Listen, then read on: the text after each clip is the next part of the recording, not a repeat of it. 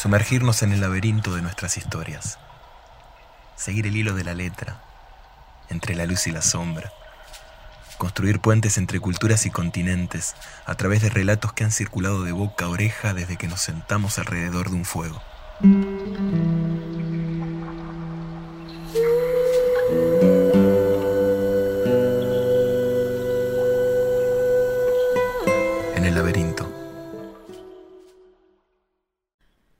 Cuentan de esta historia que hay muchas versiones que se originó en los mares del norte de Europa y que fue viajando a través de las voces de los marineros y de los barcos y de los puertos y de la gente y los viajeros y de la imaginación para llegar a distintas partes del mundo.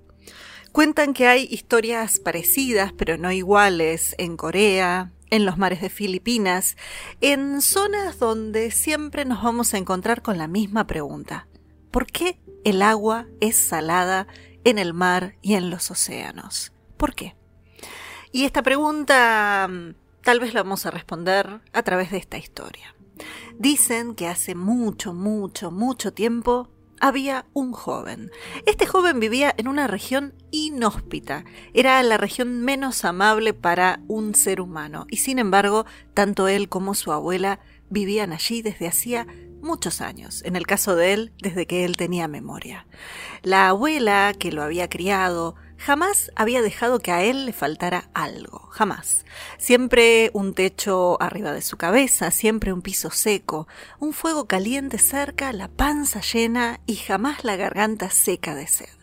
Porque lo que el joven necesitara, la abuela se lo daba. Y a medida que fueron pasando los años y que él fue creciendo, esto lo fue notando y agradeciendo. No importaba qué tan duras fueran las condiciones en ese lugar, con los vientos del norte y el mar golpeando las costas y una tierra que no daba nada excepto piedras. Sin embargo, habían logrado formar ahí un hogar. Y cuando llegó el momento en que su abuela falleció y mm, le dijo sus últimas palabras, se fueron despidiendo, la abuela le contó el secreto que escondía su familia. En realidad, mucho de esto había sido gracias a un objeto mágico que ella guardaba en nombre de las distintas generaciones que lo habían también custodiado, y era un molinillo.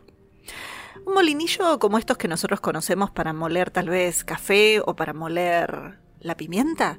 Pero en este caso, este molinillo era muy distinto y en esa época ni el café ni la pimienta eran algo que ellos podían imaginar. Es más, este molinillo molía los deseos y al molerlos los creaba. Pero para esto había que saber las palabras mágicas para que el molinillo empezara a moler y también para que se detuviera. Y las palabras eran muy sencillas. Para que empezara, molinillo, molinillo de molinillar, un deseo te voy a implorar. Y le pedías lo que querías. Y así el molinillo empezaba a moler, moler, moler, moler, moler, moler, moler, moler, moler, hasta que finalmente esto se hacía. Pero ahí tenías que decirle las palabras para que se detuviera. Molinillo de molinillar, tu baqueteo te pido parar. Y ahí el molinillo se detenía y descansaba. Este fue el legado que esta abuela le dejó a este nieto, y el joven con eso logró vivir una vida muy buena, no solamente para él, sino también para sus vecinos, para cualquier persona que lo necesitara, todo el mundo sabía que podía contar con él. Y cuentan que, así como la gente agradecida, los rumores empezaron a volar de un joven que tal vez tenía un objeto mágico, que hacía que siempre respondiera a los deseos de la gente, y esto llegó a oídos de un ladrón. Y este ladrón se apareció un día en el pueblo donde el joven vivía, frente a su casa, diciendo que era un primo muy, pero muy, pero muy lejano, alguien que se había alejado tanto de la familia que aquí se reencontraban. Y que, bueno, el reencontrarse con su primo era la mayor satisfacción de su vida.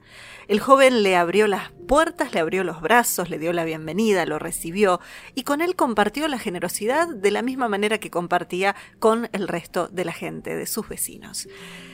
Hasta que un día, este primo lejano le preguntó al joven cómo era que él lograba siempre cumplir los deseos de la gente. Y ahí el muchacho le dijo que, bueno, esto era un secreto de la familia, pero que ya que él era un primo se lo iba a compartir. Y le presentó el molinillo y le presentó las palabras mágicas. Molinillo de molinillar, un deseo te voy a implorar. Y molinillo de molinillar, tu baqueteo te pido parar. Hasta que el primo quedó más que satisfecho con el funcionamiento de ese aparatito tan maravilloso.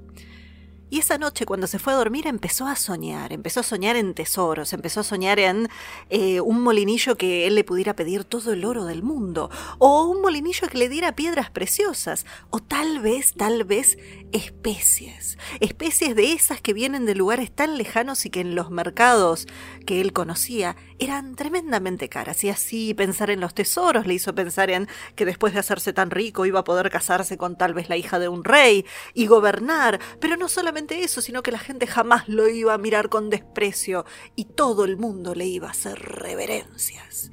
Y eso soñó el ladrón que estaba fingiendo ser el primo del joven, cuando en medio de la noche se acercó a donde estaba el molinillo y lo robó.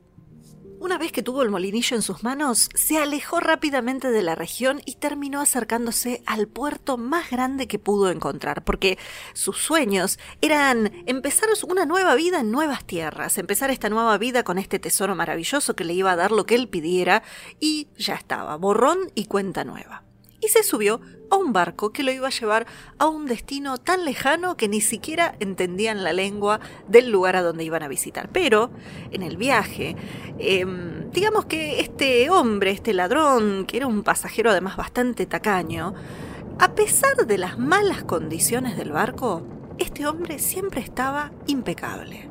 Parecía que no le faltara agua para lavarse, parecía que no le faltara agua para beber que siempre tenía una fruta fresca en la mano, o verduras cuando todo el mundo estaba soñando con eso, o comidas imposibles de conseguir en alta mar. Cuando ya la gente estaba podrida de las galletas marinas, este hombre de repente se aparecía paseando y en plena alta mar sacaba alguna cosa exótica para comer.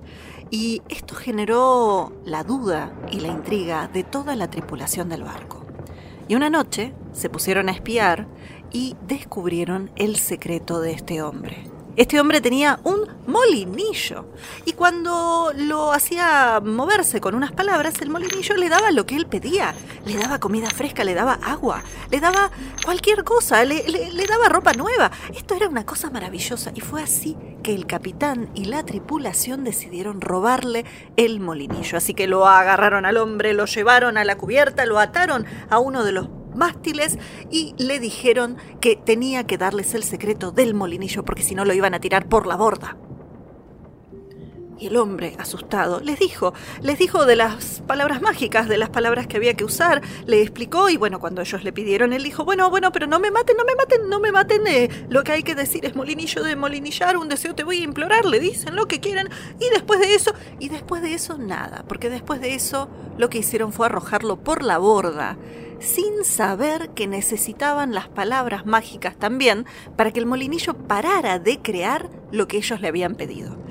Pero no les importó, porque el capitán enseguida puso el molinillo en medio de la cubierta, preparó a toda su tripulación, lo miró al molinillo y le dijo, Molinillo de molinillar, un deseo te voy a implorar. Queremos sal. La sal ese bien tan preciado que sirve para curar la carne, para conservar las cosas y que muchas veces vale mucho más que su peso en oro. El capitán la verdad que tenía un muy buen ojo para las cosas que le iban a traer valor.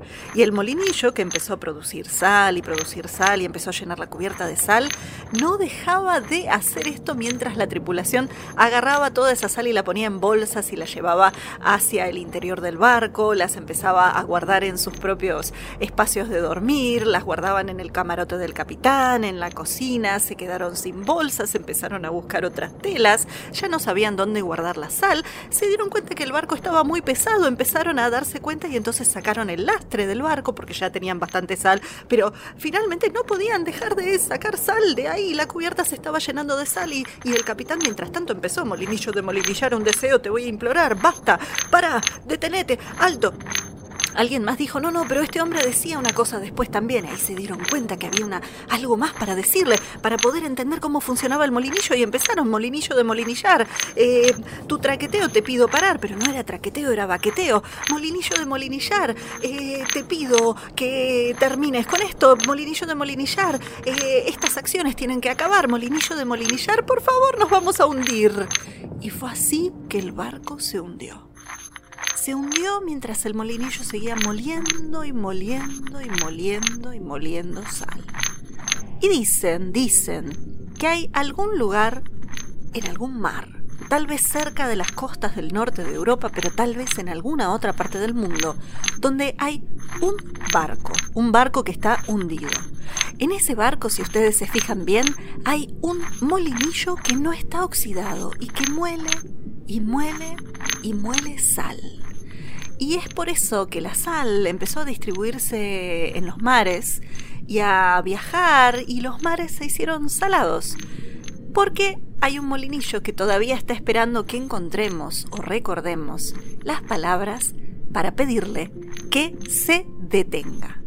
Molinillo, de molinillar, tu baqueteo, te pido parar.